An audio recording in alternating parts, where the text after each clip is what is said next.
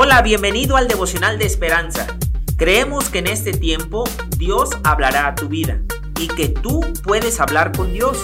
Así que prepárate para un tiempo especial.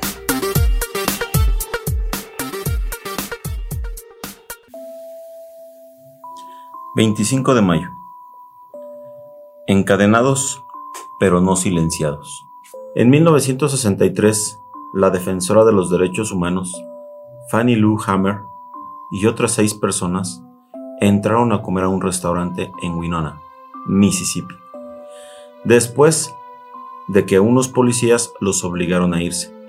Fueron detenidos y encarcelados, pero la humillación no, no terminaría con el arresto ilegal, sino que todos fueron golpeados y Fanny recibió la peor.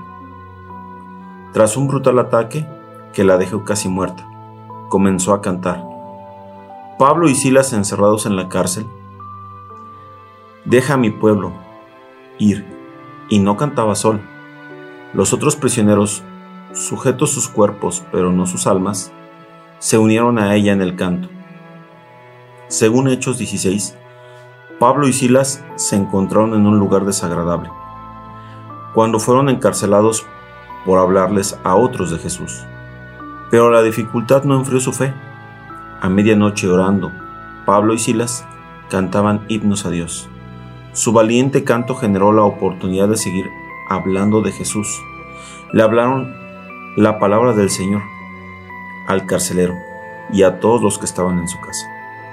Es probable que la mayoría de nosotros no enfrente circunstancias tan extremas como las de Pablo, Silas o Fanny, pero todos atravesaremos situaciones desagradables. Ojalá haya en nuestro corazón un cántico que honre al Señor y nos dé valor para hablarle de Él. Es muy importante, creo, que Dios nos, nos incita o nos invita, más bien dicho, a que en momentos de momentos difíciles, momentos de, de decisiones, en momentos de, decisiones, lo alabemos. En el nombre de Jesús.